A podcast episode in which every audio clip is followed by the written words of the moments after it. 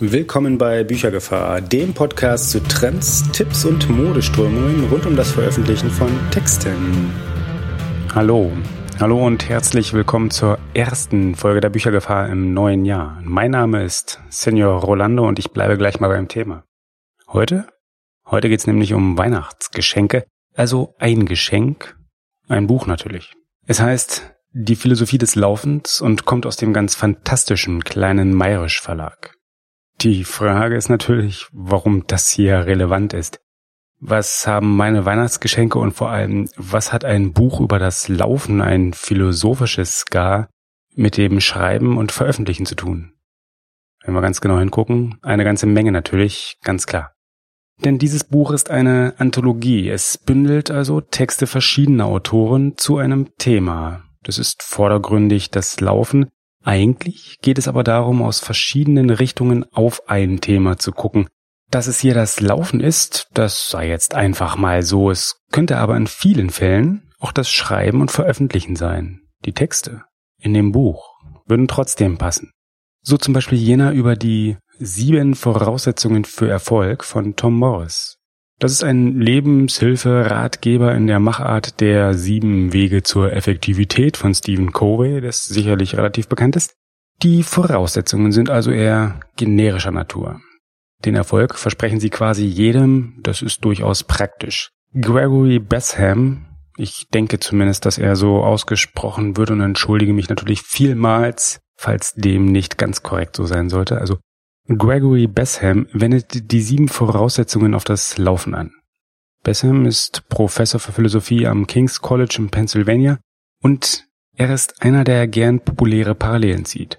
Sei es nun zwischen Basketball und Philosophie oder Herr der Ringe und Philosophie oder eben, wie in diesem Fall in diesem Buch, Laufen und Philosophie, hier konkret am Beispiel des Textes von Tom Morris. Und an dieser Stelle sind wir mal ganz ehrlich, die sieben Voraussetzungen greifen durchaus tatsächlich auch für das Schreiben. Und genau das machen wir jetzt mal. Das gucken wir uns jetzt einfach mal genauer an. Und zwar ganz hübsch der Reihe nach. Gleich ganz am Anfang gibt es nämlich die erste Voraussetzung. Sie heißt, eine klare, lebhafte Vision des Zieles zu haben. Das ist eigentlich ganz klar, oder? Es hilft, wenn man einen Grund für das Schreiben und Veröffentlichen hat, irgendwas, das einen antreibt. Ansonsten ist schnell Schluss mit den schönen Vorsätzen, die auch gerade jetzt wieder Saison hatten. Aus ist die Maus und man kann noch nicht einmal jemand anderes dafür verantwortlich machen. Also Ziele setzen, eine Vision entwerfen und sie aufschreiben. Spaß am Schreiben ist vollkommen in Ordnung. Den haben wir doch quasi alle, denke ich mal. Aber es gibt sie, die schweren Momente, und durch diese müssen wir durch uns ziehen lassen, hindurchziehen lassen von zum Beispiel unseren visionären Zielen. Diese Ziele müssen klar sein, die müssen verständlich sein, sie müssen nachvollziehbar sein, sie müssen, ja was, sie müssen griffig sein. Und es hilft, wenn sie sowohl kurz als auch langfristiger Natur sind. Man kann also ruhig mehrere haben, man sollte sogar mehrere haben. Kurzfristige im Sinne von heute noch 1000 Wörter und dann geht's auf die Couch. Das hilft, fokussiert zu bleiben. Das hilft, den Fortschritt messen zu können. Tausend Wörter sind greifbar. Tausend Wörter sind endlich viel. Die schafft man quasi immer, wenn man einigermaßen zügig tippen kann zumindest. Tausend Wörter kann man auch beurteilen. Besser zumindest als ein irgendwie hunderttausend ähm, Wörter Epos weiterkommen und wenigstens etwas schaffen. Das wäre unpräzise. Das wäre unkonkret. Das wäre nicht greifbar. Dann lieber ein kleines, hübsches Ziel nehmen, das man schaffen kann. Langfristige Ziele Langfristige Ziele sehen natürlich entsprechend größer und anders aus. Hier geht es darum, etwas Ehrgeiziges zu finden. Zum Beispiel den nächsten Roman noch in diesem Jahr fertigstellen. Das ist gut. Wir haben jetzt gerade mit Ach und Krach noch Januar.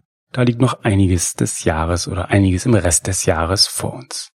Ein anderes Ziel wäre, diese Serie jetzt bitte mal zum Abschluss zu bringen. Die ist praktischerweise oder dieses Ziel ist praktischerweise sogar in mehrere Einzelteile untergliederbar. Auf jeden Fall wirkt es schaffbar. Ganz ernst jetzt. Kommen wir zur zweiten Voraussetzung, die Tom Morris aufzählt. Wir müssen selbstbewusst sein, wenn wir unsere Ziele erreichen wollen. Im Buch zitiert Bessem einen gewissen Emerson damit, Selbstvertrauen ist das erste Geheimnis des Erfolgs. Also jetzt mal im Ernst.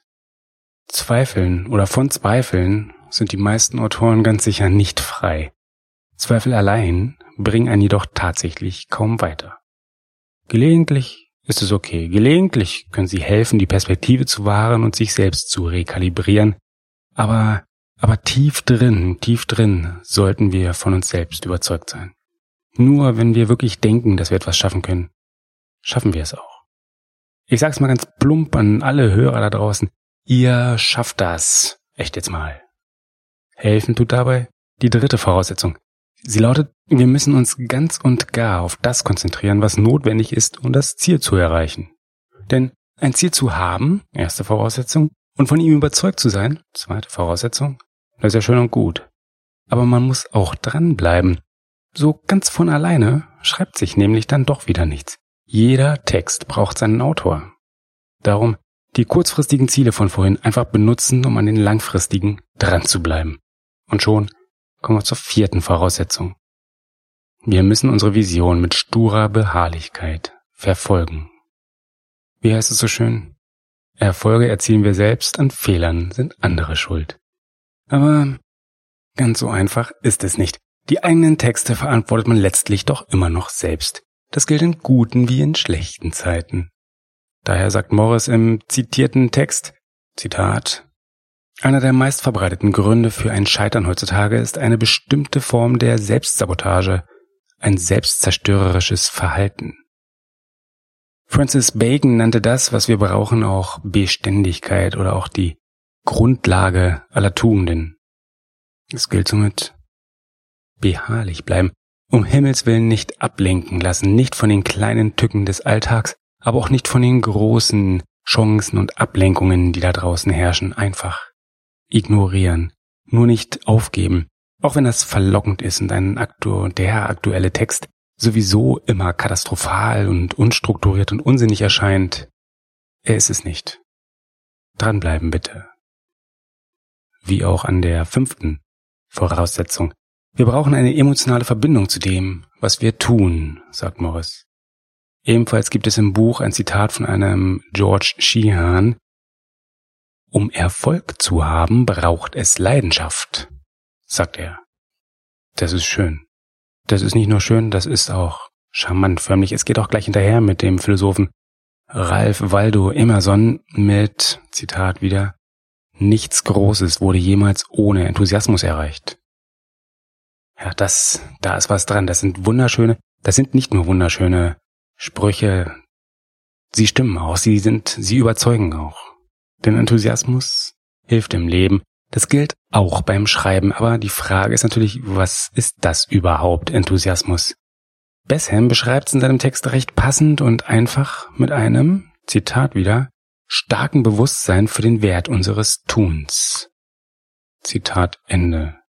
Mit einem starken Bewusstsein für den Wert unseres Tuns. Das sind immer schöne Wörter, aber wenn wir das haben, wenn wir uns also bewusst sind für das, was wir machen, oder wenn wir uns dessen, was wir tun, bewusst sind und dass das eben durchaus auch einen Wert hat, dann klappt's auch mit dem Schreiben. Mit etwas Enthusiasmus kommen wir in den Flow, in den wohlbekannten, dann schreiben sich die Wörter fast von allein. Man muss sie nur noch lassen. Dafür hilft die sechste Voraussetzung. Wir brauchen einen guten Charakter, der uns führt und hilft, auf dem richtigen Weg zu bleiben. Tja, was soll das jetzt heißen? Gewinnen nur die Guten? Ist der Erfolg nur mit den moralisch Überlegenen? Wohl kaum. Wer kennt nicht selbst genug Gegenbeispiele aus dem ganz normalen Alltag, aber Morris hilft ja trotzdem weiter. Er definiert zwei Zusammenhänge zwischen moralisch gutem Charakter und Erfolg. Erstens gilt bei aller Liebe zu monetärem Erfolg, dass dieser nicht ganz allein für sich einen Selbstzweck definiert und erfüllt.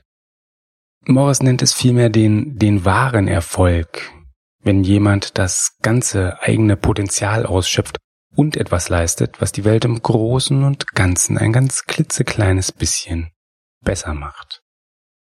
Dabei kann man noch gern wieder Geld verdienen, das ist gar keine Frage, ganz klar.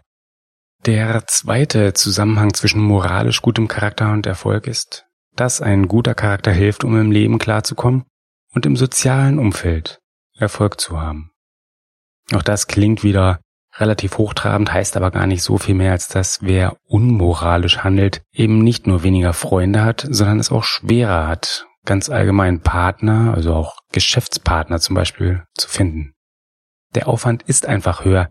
Es kostet schlicht mehr. Und geht man über ins Tricksen, dann fliegt man ja doch irgendwann auf. Denn mal ganz ehrlich, wer hilft schon gern jemandem, der unsympathisch oder unmoralisch ist? Ganz ehrlich? Ja? Eben. Da kann man sein Geld auch gleich so verdienen, dass man zumindest den morgendlichen Blick in den Spiegel noch aushält. Moralisch. Korrekt halt. Und das passt auch durchaus zur siebten, zur letzten Voraussetzung von Morris, die sagt, wir müssen offen dafür sein, unsere eigene Entwicklung zu genießen. Auch hier geht nichts über ein großes Zitat, besser gereift auf Platon zurück, der wohl sagte, das Leben muss wie ein Theaterstück gelebt werden. Und? Wie ist das so? Was heißt das? Was passiert denn im Theater? Tja, dort werden Erfolge gefeiert. Im Theater freuen sich die meisten, wenn etwas gut läuft. Manche spenden sogar Applaus, um das zu zeigen, aber auch die Schauspieler nehmen es wahr. Auch sie freuen sich, und lehnen sich dann einfach mal zurück und genießen. Das klappt als Autor übrigens auch. Echt jetzt. Einfach mal zurücklehnen, tief durchatmen und genießen. Dann klappt's auch gleich mit den nächsten feinen Ideen. Wie oft hört und liest man davon, dass jemand schreibt, weil es einfach Spaß macht? Einfach, weil es einer Art innerem Drang entspricht, weil die Wörter heraus wollen, da kann man sie auch gleich aufschreiben. Man hört das oft. Und meistens ist das sicher auch so. Abschließend zitiert Bessem in seinem Text über das Laufen übrigens noch das sogenannte hedonische Paradox. Es besagt, dass das Glück nicht unbedingt mit jenen ist, die direkt und am härtesten nach ihm suchen, sondern glücklich werden eher jene, die sich mit aller Kraft dem widmen, was ihnen Freude macht. Mit dem Schreiben zum Beispiel. Und auch das klingt wieder sehr schön, ist aber eigentlich, eigentlich ganz naheliegend. Der wird zu dolle verkrampft beim, selbst beim Entspannen. Der wird's einfach nicht schaffen. Derjenige, der aber einfach die schönen Sachen macht, der einfach die Texte schreibt, die er gern schreiben möchte, die die sowieso aus ihm heraus wollen, der einfach nur den Flow fließen lässt, der schafft's auch mit der nötigen Entspannung. Und der schafft's auch, die Entwicklung zu genießen. Und ist es nicht das Faszinierende, dass wir das einfach so machen können? Einfach mal hinsetzen, etwas Zeit nehmen, etwas nachdenken und etwas aufschreiben. So entsteht quasi aus dem Nichts heraus etwas vollkommen Neues. Wie großartig ist das denn? Ja, sehr. Das ist nicht wie in anderen Branchen, wo man erst mit Baumaterialien hantieren muss, wo man erst andere Ausrüstungsgegenstände besorgen muss, wo man erst langfristig vor- oder langwierige Vorbereitungen schaffen und treiben muss, dann einfach nur hinsetzen, nachdenken, aufschreiben. In diesem Sinne wünsche ich allen dass Ihre guten Schreibvorsätze noch lange frisch bleiben. Dann klappt's auch mit dem Glück und vielleicht auch mit dem Erfolg. Ich wünsche es jedem. Wenn wir mal ganz ehrlich sind, wenn wir ganz genau hingucken, Schreibtipps gibt's ganz offensichtlich all, überall. Man muss nur einigermaßen offen für sie sein, Auge aufhalten und hingucken. Das Beruhigende daran, wenn es mal nicht läuft, dann kann und darf man problemlos ein wenig vor sich hin prokrastinieren, Einfach mal ein Buch lesen, das auch gar nichts mit dem Schreiben zu tun hat. Et voilà. Man bekommt Inspiration, man bekommt Ansporn, man besinnt sich wieder auf das, was wirklich zählt, nämlich das Weiterschreiben, ganz genau. In diesem Sinne, tja, bis zum nächsten Mal und ich wünsche viel Spaß beim Schreiben, beim Überarbeiten, beim Veröffentlichen oder einfach auch nur beim gepflegten Prokrastinieren. Und den Link zum erwähnten Buch sowie allen Personen, die zitiert wurden, gibt's natürlich wieder in den Shownotes dieser Episode unter büchergefahr.de 17.